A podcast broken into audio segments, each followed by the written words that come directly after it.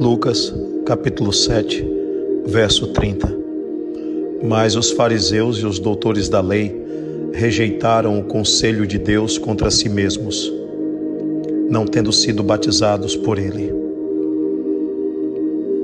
Não são poucos aqueles que se dizem religiosos, não são poucos aqueles que ainda hoje se arvoram a dizerem-se doutores da lei. Muitos sabem a respeito dos textos e dos livros sagrados, mas pouco aplicam e muito pouco buscam o conselho de Deus.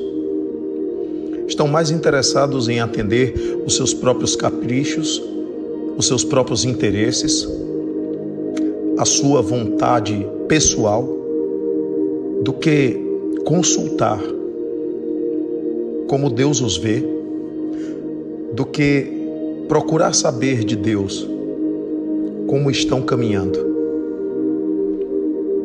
Ou buscar a comunhão com Deus para saber da sua verdadeira vontade suprema na vida deles. Então eles rejeitam esse conselho de Deus porque sabem sabem que não encontrarão ressonância, não encontrarão guarida, não encontrarão da parte de Deus nada que apoie suas más atitudes.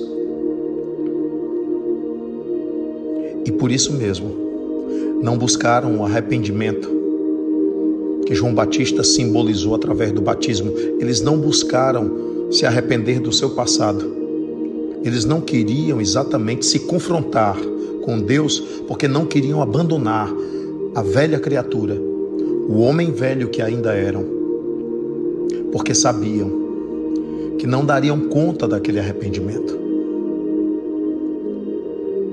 Precisamos observar o que é que há em nós que precisa mudar, mas o que é que há em nós que precisa realmente de mudança que precisa de atitude, de vontade, de decisão, de determinação em não voltar a caminhar naqueles passos.